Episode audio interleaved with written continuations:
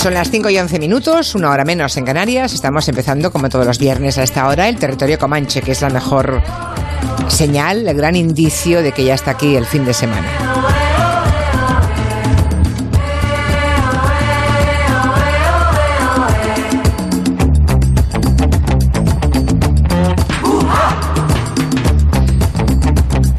En Nueva York tenemos como siempre a Agustín Alcalá, mm, tan fresquito, ¿verdad? En su cabaña, en su cabaña del bosque, ¿no? Debes estar ahí, mm, eh, en, me estoy imaginando a Agustín Alcalá en calzón corto, chanclas, eh, sentado en su mesa, ¿no?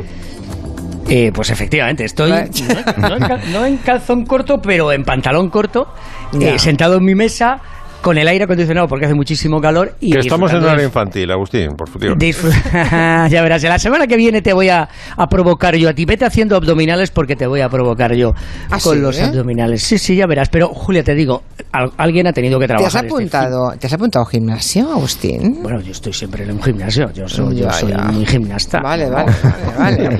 bueno, no, pero te digo, ha habido gente que ha tenido que trabajar el, el fin de semana. Este es un fin de semana largo. Ayer fue el 4 de julio.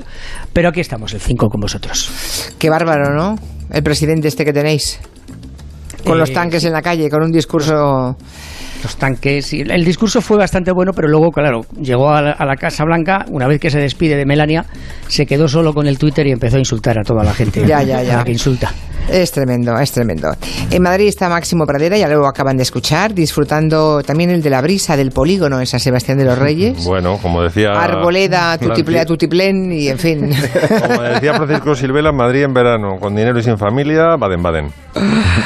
Pues eso, aquí tenemos en Barcelona a Miki Otero, que también viene en pantalón corto porque Ya lo has ver- visto, yo me he escondido al llegar. Es así como, ¿sabes? Como la broma de los informadores Bueno, no, no, los has entrado- de tele que dicen que debajo van en calzoncillos. Sí, has entrado, has entrado de, de rodillas como la revista de Paris Match. Me he sentado. Han colocado a la pobre Carla Bruni. ¿Habéis visto la, portada Sí, de, sí, Ma- sí, de sí. Paris Sí, Match, sí. por favor?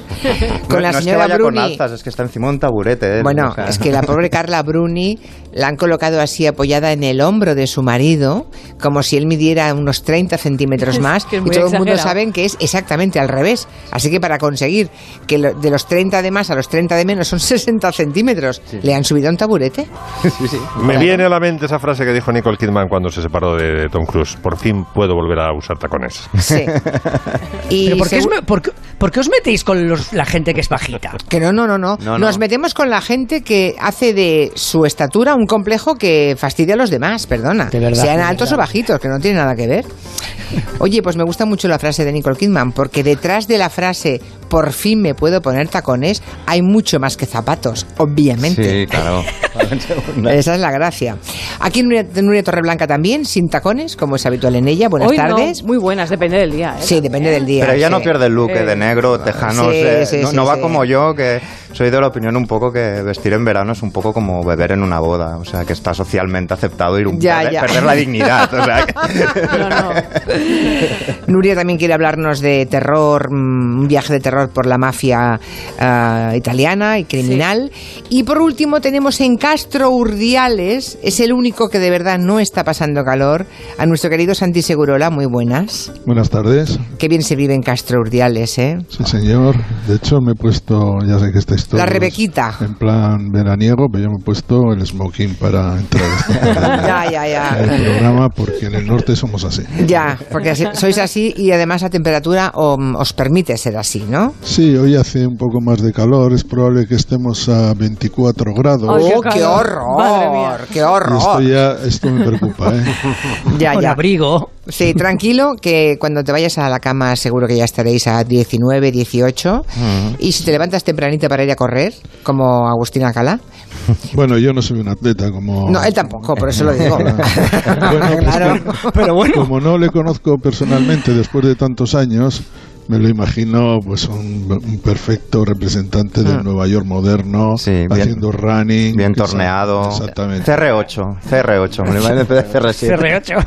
Es que, claro, Bueno. como no habéis ido a verle a Nueva York. Ya, pues claro. claro. no como tú, que Yo te cogiste sí. el tren y te fuiste a su, me casa. fui a su casa. Claro, claro. A ver los pantalones cortos, Sí. ¿verdad?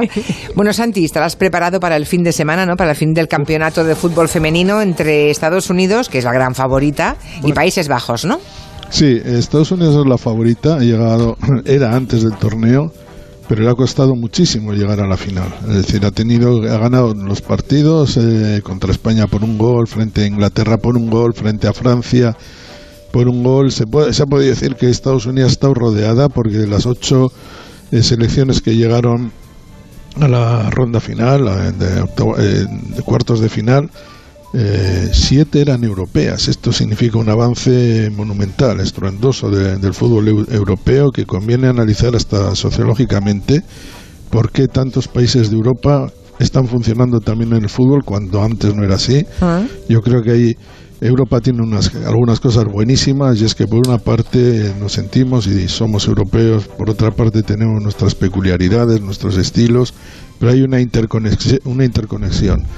Y por otra parte está Estados Unidos que ha sido el gran fenómeno del, del fútbol femenino, más que nada porque su sistema universitario permitió en los años 80 que se desarrollara el, el fútbol becado en, en las universidades y Alcalá sabe muy bien que es una máquina gigantesca de producir eh, deportistas.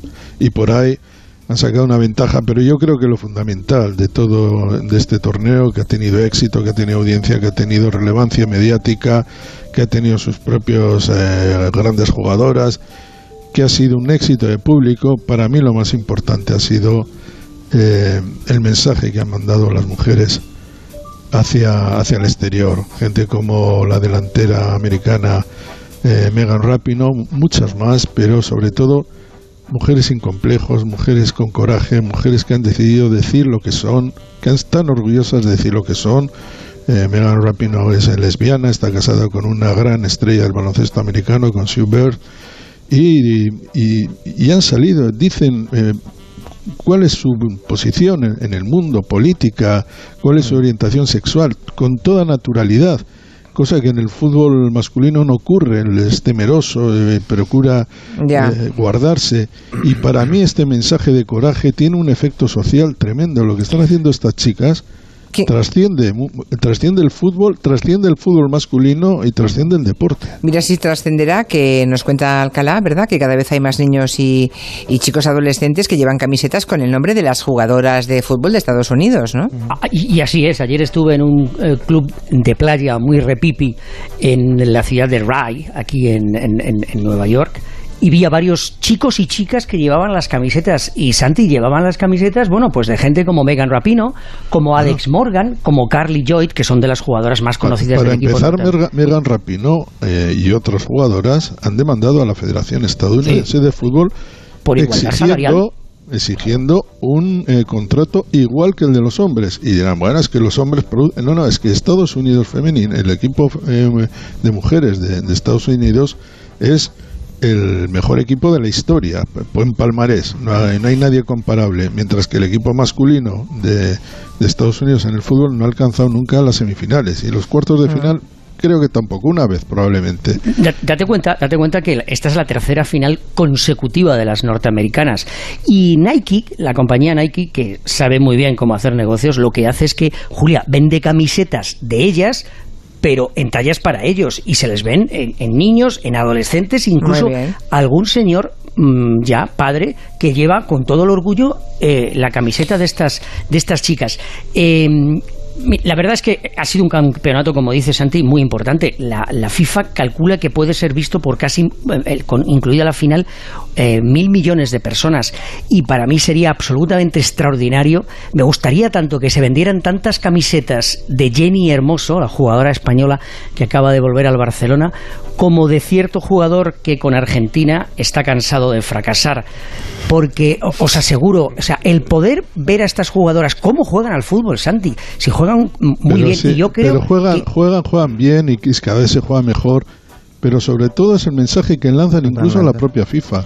Es decir, todas ellas, Megan Rapino, Rapino y esta gente, estas chicas, están denunciando, criticando a la FIFA por algo que tienen toda la razón del mundo. Ustedes llevaron el Mundial de Fútbol masculino a un lugar como Rusia y ahora Qatar, donde está prohibido, está sancionado, está eh, Perseguido, sí. perseguido todo lo que nosotros representamos. ¿Cómo ustedes quieren presumir de todo lo que estamos haciendo, lo que están haciendo Mm. por nosotros, cuando, cuando ustedes eligen países donde no podríamos ni entrar o seríamos encarceladas? Sí, sí. Y esto lo dicen con toda na- Y si tienen que enfrentarse con, con el presidente Trump, se enfrentan. Y además en la dialéctica ganan también. Sí, no cantan el himno, no tal, o sea, se comprometen políticamente y no pierden. Una de las razones para las que se, diga, se dice siempre que los futbolistas de élite masculinos no se comprometen ideológicamente, no, No, jamás se mojan, no, hay, no. Hay pocos no hay- que se no hay mojan. gays, es como en los países donde se dice, se no hay gays. Eh, a veces se dice que es porque perderían su- sus contratos con las marcas. Bueno, pues estamos viendo que en el fútbol femenino no los pierden, sino que directamente se valora como un modelo que sigue mucha gente y por lo tanto les No, los, chicos en el fútbol, los que las estrellas, eh, si quieren aparecer como que tienen un compromiso social, en general lo hacen pues con una ONG y todo esto, pero digamos que es un mundo con mucho más miedo que el de las mujeres ahora mismo. Oye, y pues- esto es una ventaja tremenda por parte de, la, de las mujeres, de las lesbianas que están apareciendo tal y como son y están desordenando.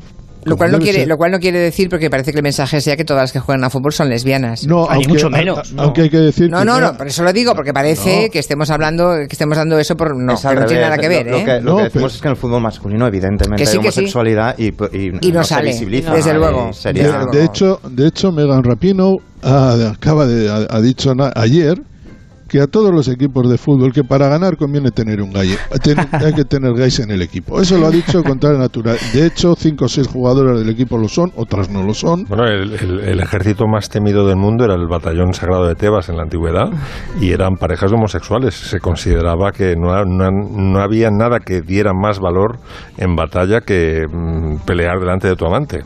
Porque Sí, pero como, como, protegías como Julia- hasta el cadáver.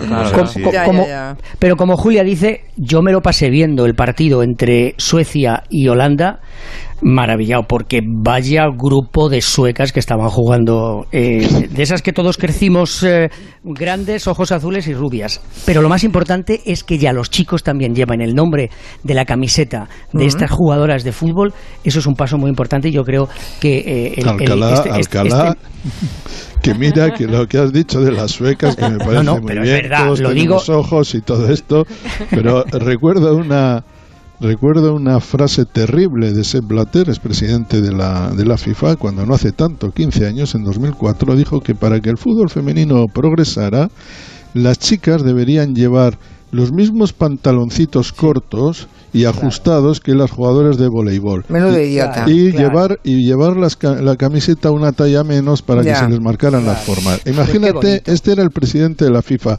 15 años después, ese señor sale diciendo esto y le sacan a gorrazos. Sí, sí. Bueno, así, ca- así van cambiando las cosas, está bien. Con motivo de las fiestas del orgullo, Máximo Pradera hoy nos propone una playlist de músicos y músicas gays y lesbianas, ¿no? A ver qué, Sí. nos, has, a ver qué nos has traído. Pues venga. yo creo que os ha traído cosas muy selectas. Eh, por ejemplo, Chabela Vargas con su Hombre. gran himno al amor lésbico que es Ponme la mano aquí, Macorina. Ponme la mano aquí, Macorina. Ponme la mano aquí. Ponme la mano aquí. Ponme la mano. Esta nos andaba con chiquitas. No, no, no, no, desde con insinuaciones. Ponme la mano aquí. o cobras. Se Eh. Sabéis que ni era mexicana, era de costarricense, ni se llamaba Chabela, se llamaba María Isabel, pero fue la primera mujer que tuvo el cuajo de salir a un escenario a cantar rancheras con pantalones y poncho. Y bueno, pues estuvo amantes eh, celebérrimas como Frida Kahlo, como Ava Gardner, tuvo una aventura con Frida eh, Ava Gardner durante la boda de Elizabeth Taylor en Acapulco, me parece que fue. Y- Ava Gardner con Sí, Chabela sí, Vargas. Sí, sí, tuvo. Hay un documental que lo desvela. Sí, sí. Tuvieron, no fue una cosa muy larga, fue un. mm, sí, sí. Es Un que no- escarceo, un un escarceo. Es que Ya, no hay cosa más difícil de entender para un gay o para un hetero solo que la bisexualidad. O sea, que hay gente que de vez en cuando me dice, "Voy- a probar esta aceitunita. Sí. y resulta, pero pues eh, ella, ella tuvo el, el affair con, con Ava Gardner, dicen sus eh, biógrafas, vamos. O sea, Y- que ya era, ya era, era público y notorio desde su juventud, supongo, Sí, ¿no? bueno, bueno, sí, sí, desde su más tierna infancia, repudiada por Marimacho por los padres, las pasó Madre bastante canutas, las Ya, pasó ya, ya. muy canutas. Luego las pasó mucho can- eh, canutísimas con su auto- sus tendencias autodestructivas, su alcoholismo, prácticamente murió su carrera artística cuando tenía 70 años y la rescató Almodóvar. Entonces tuvo una segunda, la segunda vida de Chabela, que fue gracias a nuestro Almodóvar y realmente no solo la empujó en España, sino en México, la que volvió al, al país al que volvió totalmente convertida en estrella otra vez, ¿no? Porque la habían, eh, la habían olvidado, porque es que estaba hecha polvo, la- se había hecho la salud hecha polvo eh, de tanto beber. Segunda canción. Tchaikovsky.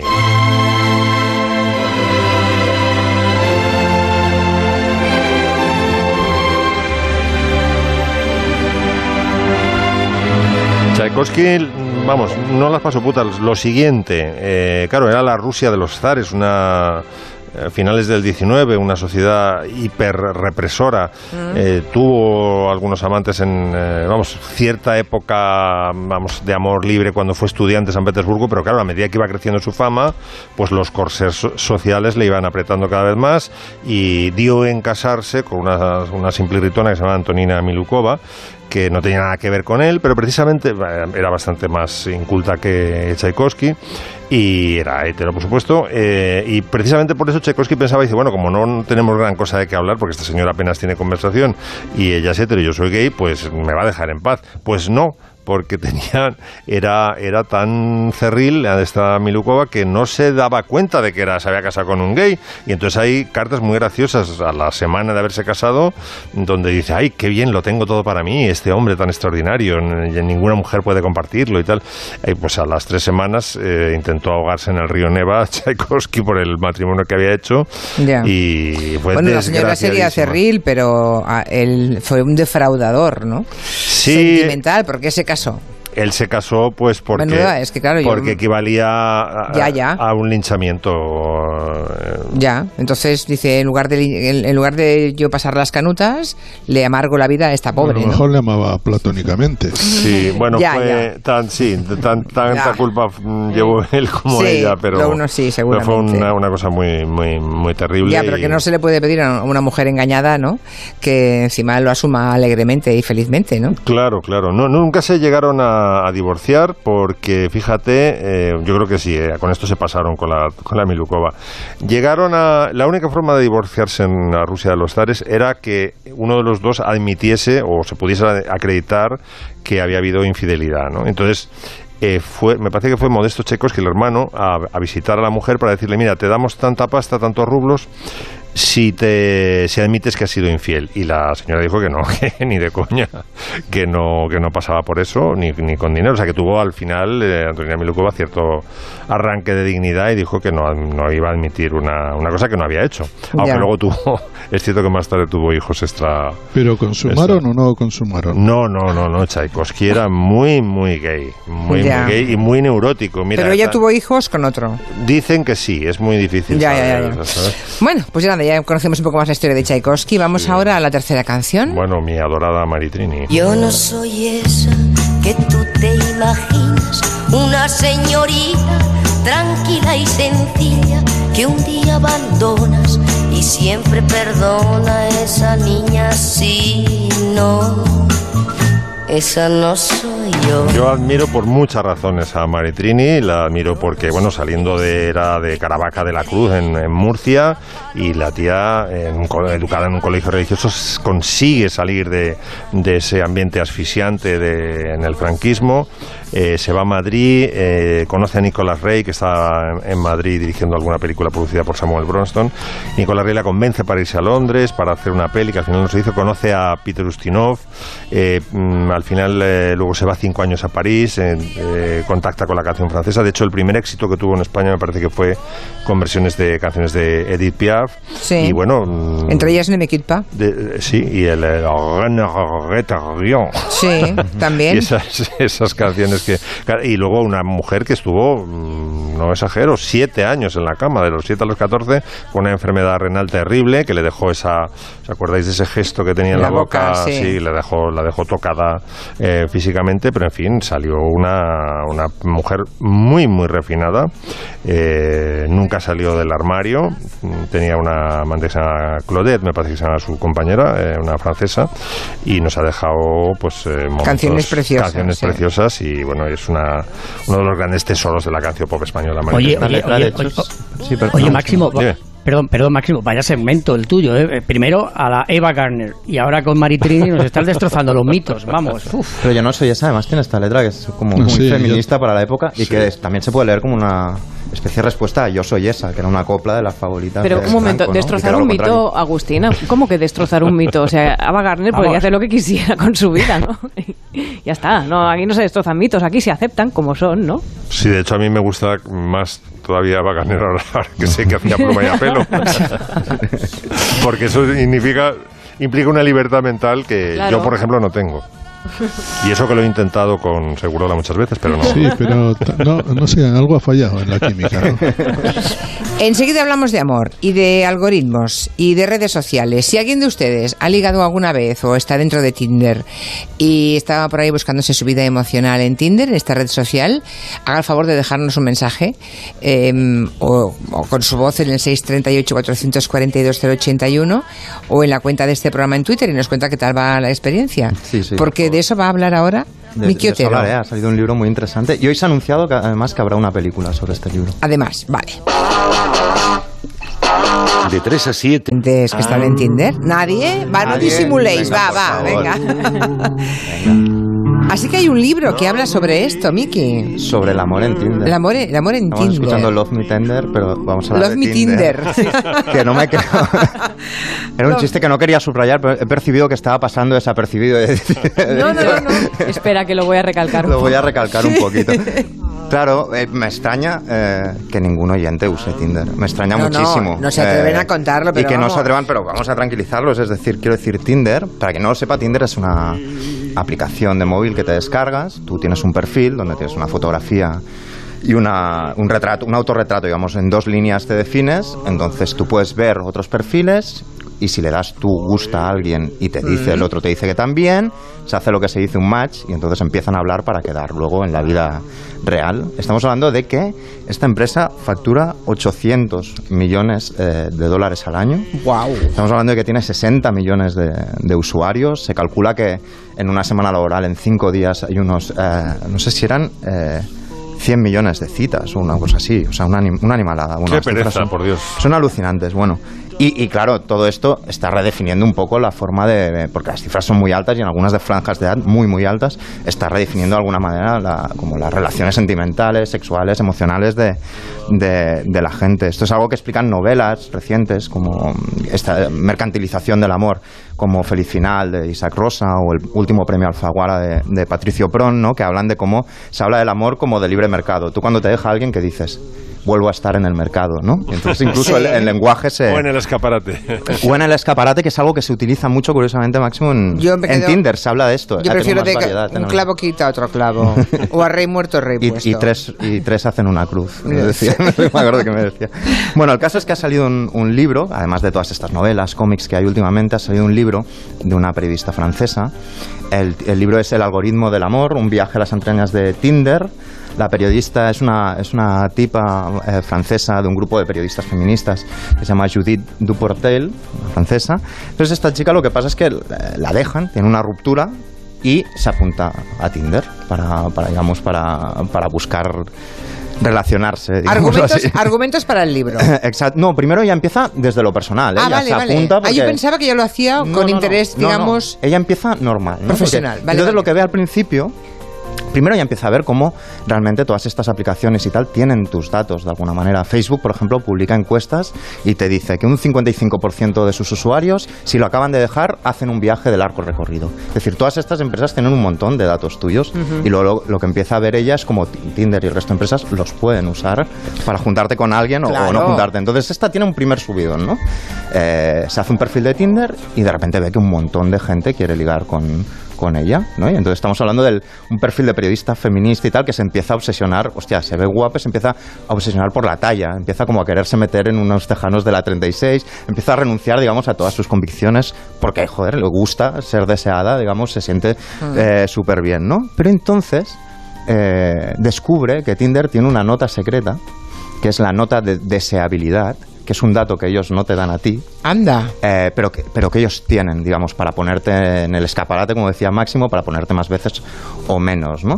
Y entonces se obsesiona por esto, porque se obsesiona porque no sé si lo hacían en vuestros colegios o demás, esto de poner notas a las chicas o las chicas a los chicos, ¿no? Y entonces ella empieza a recordar una anécdota de una amiga que era una arpía, una amiga suya, que a ella le pusieron un 9, entonces ella le, le chivó por carta que a esta periodista, que de niña, le habían, de adolescente, le habían puesto un, no sé, un 4 o un 5. Y empieza a recordar este trauma y a decir, ostras, yo quiero saber Quiero ya. ¿Qué nota me ha puesto eh, Tinder? ¿Hasta qué punto soy deseable? ¿no? Y aquí es donde empieza la, la investigación. Entonces el libro te explica en paralelo sus experiencias en Tinder, cómo hay tíos que quedan con ella eh, y, y a la mínima, como tienen mucha oferta, el mercado, hay mucho mercado, mucha competencia en el mercado, la dejan muy rápidamente y en paralelo va haciendo una investigación real que la lleva a entrevistar a, a Sin Reed, que es el, el- el dueño, el director general eh, de Tinder, y a intentar descubrir cómo Tinder, como tantas otras empresas eh, de este estilo, de aplicaciones, se hace pasar como por muy progresista, ¿no? Pero de alguna manera perpetúa absolutamente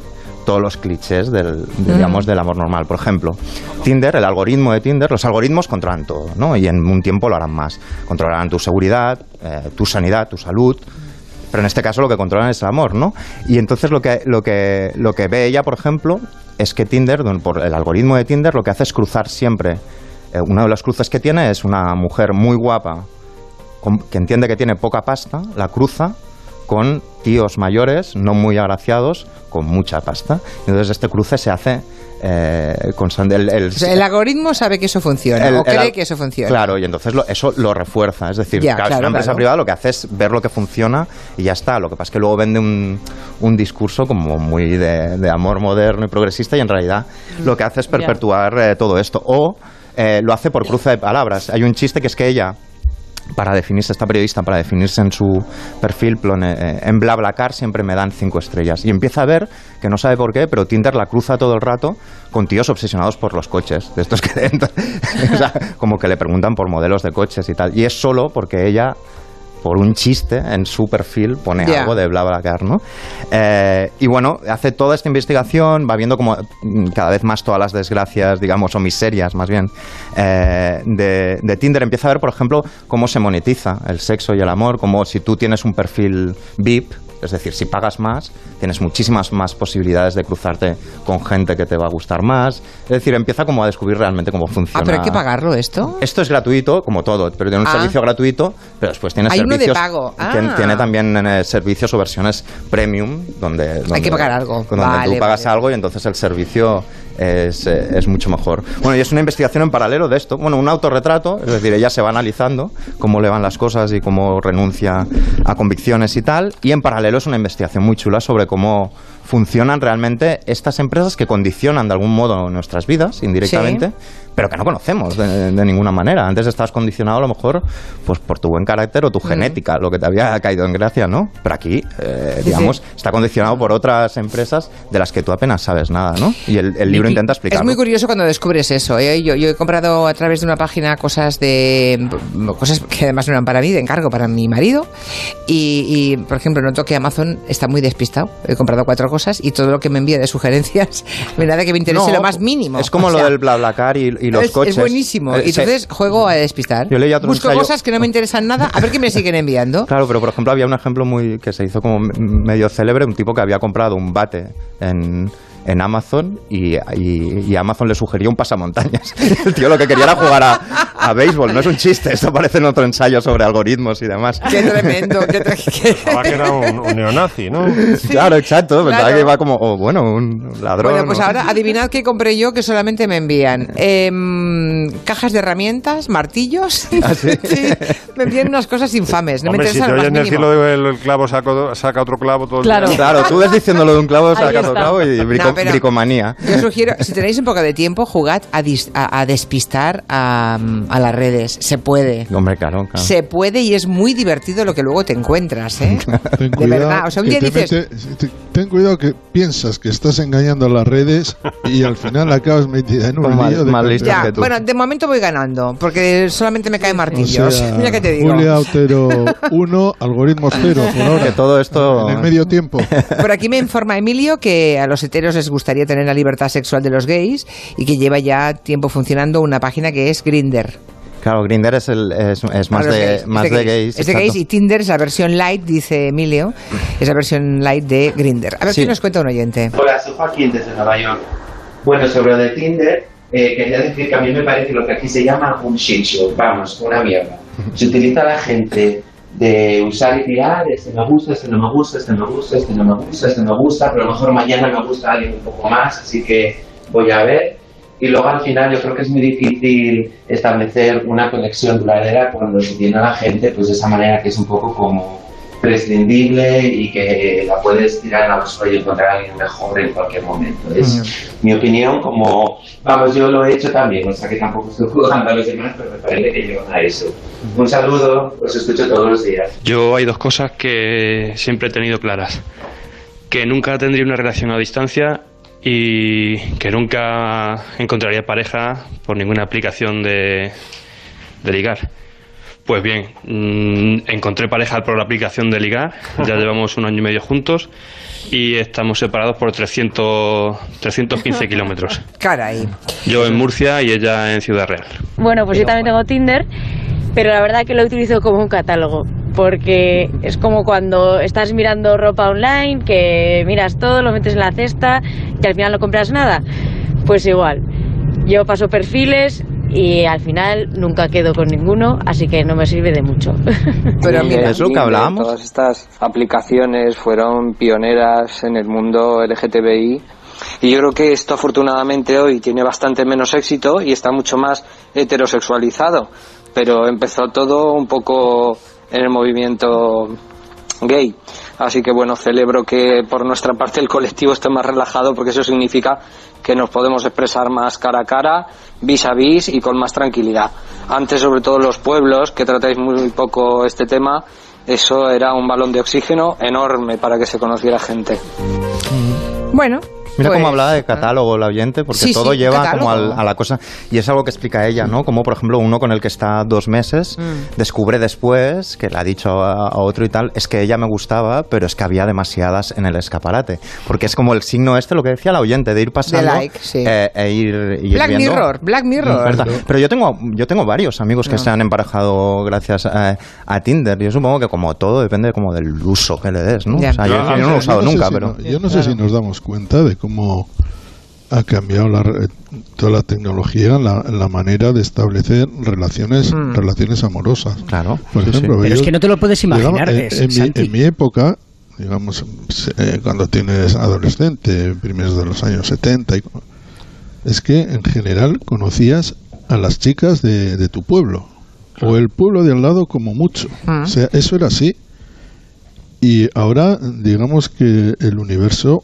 Es un escaparate. Es total. Entonces, Sí, sí. Y hay tres de- técnicas. Todo es un escaparate. Mira, Mm. hay tres, yo estuve en Mythic hace unos 10 años, me lo pasé bomba y además ligué. Y hay tres técnicas. La gente que, yo como soy es- escritor, mareaba la perdiz y me pasaba en el chat mm, días, semanas, las ponía nerviosísimas. Hay gente que es muy fuerte en el teléfono, entonces es dos chats y al teléfono, y entonces los, las seducen con la voz y tal.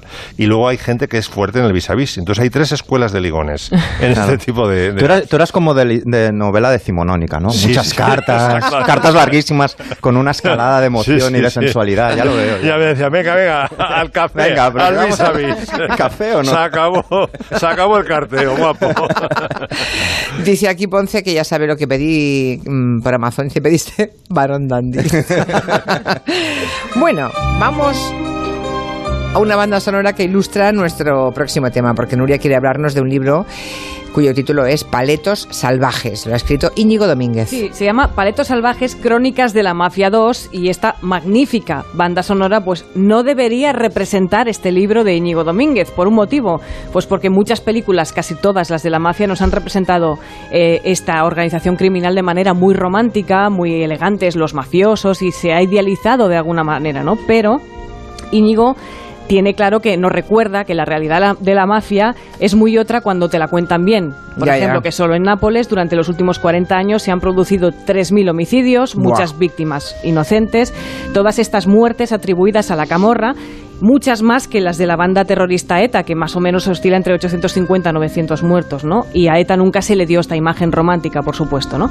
Eh, Íñigo Domínguez es periodista en El País, en Jotdown, fue corresponsal en Roma durante casi 15 años para El Correo. Hablamos con él ya cuando publicó la primera parte de este libro, Crónicas de la Mafia, y ahora publica esta segunda parte, ¿no? Amplía información y actualiza todo lo que en estos años ha pasado. Nuevas historias de la Cosa Nostra siciliana, la Camorra napolitana o la Andrangheta calabresa. Es un libro de terror, claramente. Esto Hombre, es lo ya- que es. Sí, pero además, o sea, son paletos y salvajes. ¿no? Exacto, Eh, sí, sí. es Tremendo. O sea, historias terroríficas, con muchas historias de agrupaciones criminales. Por ejemplo, para mí una de las más impactantes, la de el papel destacado de las mujeres de la Andrangheta. La historia, por ejemplo, de una mujer llamada Lea Garófalo, que era hija y hermana de un capo, novia de un sicario. Y cuando ella, bueno, cuando el marido lo metieron en prisión, ella en ese momento decide eh, dejar, apartarse junto a su hija, dejar la organización criminal, no quiere saber nada más de esta familia, y eso ya es una afrenta al honor terrible para la organización, pero además decidió contar a la justicia lo que sabía. Bueno, pues entró en un programa de protección de testigos hasta que se cansó de esa vida solitaria y en 2009, hace cuatro días de esto, salió del programa creyendo que por sí sola podría rehacer su vida junto a su hija.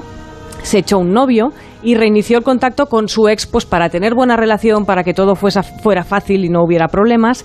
Eh, se reunió con él un buen día y allí le meten una encrucijada, se la llevan, la torturan, la estrangulan y meten su cuerpo en un bidón y la quemaron. Estos son los informativos. Todo orquestado por su ex marido Qué espanto. que hizo que conociera a uno de los sicarios para que se enamorara de él. O sea, el novio que tenía ya también era una trama del ex marido. ¡Qué horror! Lo mejor, lo mejor si es que hay algo bueno en esta historia es que años después su hija orquestó una vendetta, una venganza contra su propio padre. Volvió con la familia paterna, estuvo un año trabajando en una pizzería de la familia. Haciendo ver que todo era normal. Exacto, y luego fue a la policía y, y gracias a esto en 2012 todos fueron condenados a cadena perpetua y en 2014 el Supremo confirmó cuatro de las sentencias y rebajó otra. Esto es una historia Mm, fantástica y el libro Claro. está lleno de estas Bueno, historias. yo ¿no? creo que hay eh, con menos eh, eh, volutas, porque había muchas. El Mm. caso de Yoyes es el mismo. Yoyes, Yoyes sí. abandona, Sí, sí, sí, sí. abandona a ETA Totalmente. Cierto, cierto. y quiere vivir su vida Y la matan normal. delante de su hijo La pequeñito. matan, o sea Sí, que sí. Eso también tiene por la, compone- la componente mafiosa Ujú. también funcionaba ahí. Totalmente. Estuve en la, en la presentación del libro de Íñigo y contaba la presencia de la andrangheta en, en España. Vienen Sí, aquí sí, a blanquear claro, claro. dinero, no, lleg- no, no Sí. dejan de recibir los jueces españoles comisiones regatorias para decir, este súbdito italiano, a ver qué sabe usted, qué me ¿Y en qué zonas decir?". está? En el Mediterráneo. sobre Barcelona y Barcelona, Barcelona. lo explica siempre, Sí, esto, sí, como sí, las conexiones una- que hay con la costa española. Hay una gran conexión que se ve, por ejemplo, y ya Sabiano lo contó en Gomorra, en la novela, se vio en la película, se vio en la serie Gomorra, la serie y película Suburra, o sea, es una cosa que actualmente la ficción también se está poniendo al día en estos temas. Y, por ejemplo, si recordáis a un presidente italiano que se dedicaba a cantar, no sé si... Silvio Berlusconi, bueno, pues es un gran silencio en torno a la figura de Silvio Berlusconi. Tenéis que leer este libro para que veáis que, por ejemplo, un pequeño detalle es, Berlusconi tuvo un señor a sueldo en su casa durante dos años, que era un capo mafioso que le ofreció protección contra posibles secuestros. Leed este libro, es muy interesante. Pues sí, la verdad es que nos han venido muchas ganas. ¿Cómo se llama? Paletos salvajes, Paletos salvajes, Íñigo. de la mafia 2. Que luego vas a. Palermo o a Nápoles y los souvenirs, tal, claro, son del padrino, son de la estilización, digamos, Claro. de, las familias mafiosas, ¿no? Segunda playlist, Máximo. Sí, pero le voy a dar la vuelta. Atención, Quintanilla, porque vamos a empezar en homenaje, en honor a Julia, que le va a gustar este personaje, con Ethel Smith.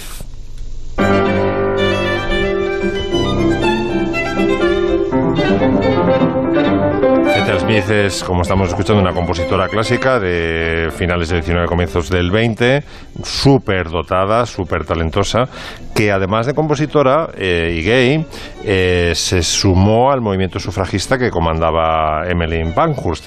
Y cuando Emmeline Pankhurst, eh, a comienzos del siglo XX, dijo, chicas, a romper ventanas de antisufragistas, formó este pequeño ejército de ladrilleras, pues Smith se sumó, las metieron a todas en la, en la trena y Sir Thomas Beecham, que fue a visitar, el famoso director de orquesta que fue a visitarlas a no me acuerdo qué prisión de, de Londres, se las encontró a las sufragistas, algunas de ellas gays, eh, entre ellas Ethel Smith, mm, estaban cantando el himno del movimiento sufragista que había compuesto la propia Ethel Smith y el Ethel Smith las estaba dirigiendo con el cepillo de dientes. Hay que hacer una peli sobre Ethel Smith y cómo se sumó al movimiento sufragista comandado por eh, Emmeline Pankhurst. Ah, bueno, y luego la persiguió Virginia Woolf. ¿Ah, sí? Virginia- una Virginia Woolf ya con 70 años se enamoró perdidamente de Ethel Smith y no, ella no quiso saber nada. Dice, dice, qué horror, dice, es como si te persiguiera un cangrejo gigante. que era muy, muy, muy, muy terca en la su persecución erótica, o por lo menos sentimental en Virginia Woolf. Y luego seguimos en la playlist LGTBI con Elton John, ¿no? Sí, What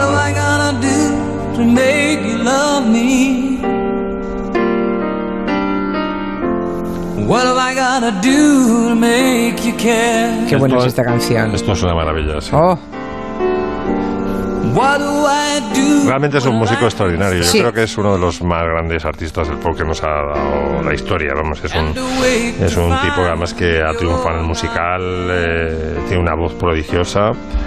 Y lo que pasa es que salió del armario relativamente tarde y le valió, mm, Mickey no me dejará mentir, las burlas tremendas de, mm, de Bowie. De Bowie que había salido mucho antes. Y, ah, tú eres como Liberace intentando ahí aparentar. De hecho, tal". se casó, se casó con una chica alemana, creo. Sí, le costó bastante salir de manera. Ahora, cuando salió, lo hizo con todas sus consecuencias. Se ha casado dos veces, una cuando admitieron en el Reino Unido la unión civil, y luego dijo, bueno, luego cuando admitieron el matrimonio, se casó, no sé si por la iglesia, vamos, se llamaba matrimonio, porque decía, es que no es lo mismo llamar a tu pareja. eh, partner, que dice partner es para un- puedes llamar a un tío con el que juegas al tenis, que llamarle husband, ¿sabes? Entonces a su novio, a su marido ya canadiense, un cineasta y ejecutivo de publicidad, pues eh, le gusta llamarle husband y pues como- tiene, tiene dos hijos, ¿sabéis? Con, sí, sí, sí. con esperma del propio Elton John y madre vientre de alquiler eh, americano. Además, la misma mujer ha dado a luz a sus dos hijos y bueno, pues son muy felices y comieron perdices. Máximo, yo creo que de los de ahora, Rufus Wainwright y Anthony Johnson son para mí de ejemplares en, en- en su Sí, en su forma de cantar y en su personalidad y en su, musical. persona- y en su Sí, forma sí. de afirmarse como eh, cada uno como gay y, y hasta A mí me gusta también mucho Mika, fíjate, mm, que dicen que también es gay. Oye, este domingo, este domingo se estrena una serie de sobre la vida de Jesús Gil, ¿no? en HBO se Mm. titula El pionero yo tengo expectativas y terror a la vez ¿Por no sé qué? nada Bueno, pues primero porque el personaje me da terror. Segundo, porque me daba terror.